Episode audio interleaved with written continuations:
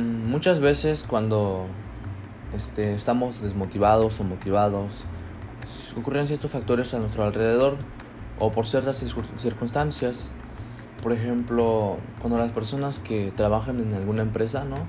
Los, este, los supervisores o gerentes que revisan los proyectos de los trabajadores, que tienen una cierta forma de criticar, de dar su crítica perspectiva, de ser una crítica destructiva, ser una crítica, este, una crítica ingeniosa a la que le puede ayudar a la persona a mejorar el proyecto, ¿no? Entonces, las personas que reciben el receptor, que es el, trabajador con sus equipos realizando el proyecto, cuando llega el gerente, ¿no? Y si le dice de una forma, una crítica destructiva, ¿no?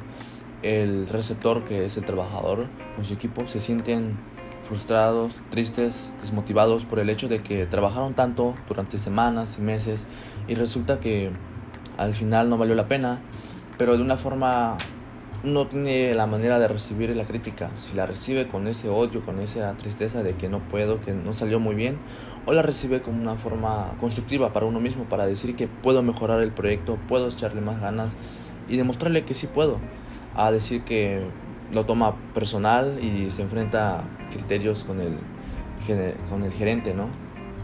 Pero igual la forma del gerente tiene que ver mucho, porque la crítica, la crítica ingeniosa tiene que ver con el hecho de que el gerente llegue de una manera pasiva y positivista, porque llega y critica de manera ingeniosa diciéndoles de varias formas para que el proyecto de una forma, si está mal, buscar una solución para mejorarlo.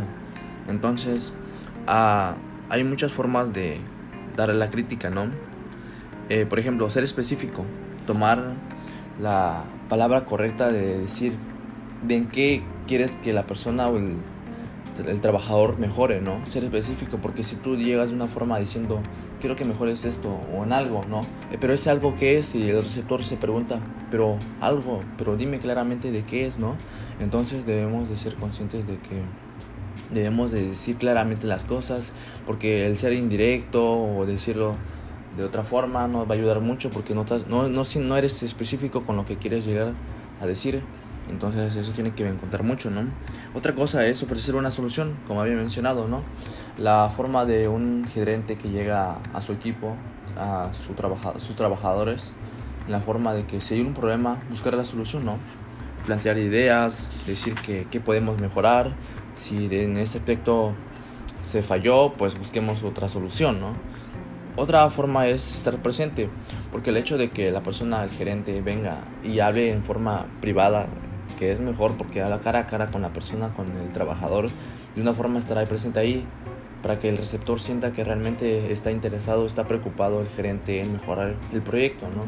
Porque de una forma uno se siente más confiado. Obviamente se siente más confiado el hecho de estar a distancia, ¿no? Porque de una forma eh, la, la, persona o el gerente no se siente con esa con ese sentimiento de hacer sentir mal a la persona o no querer caerle mal a las personas y se aleja para no decirlo cara a cara, pero es muy importante que esté uno presente siempre ahí y dando constructividad al equipo, ¿no?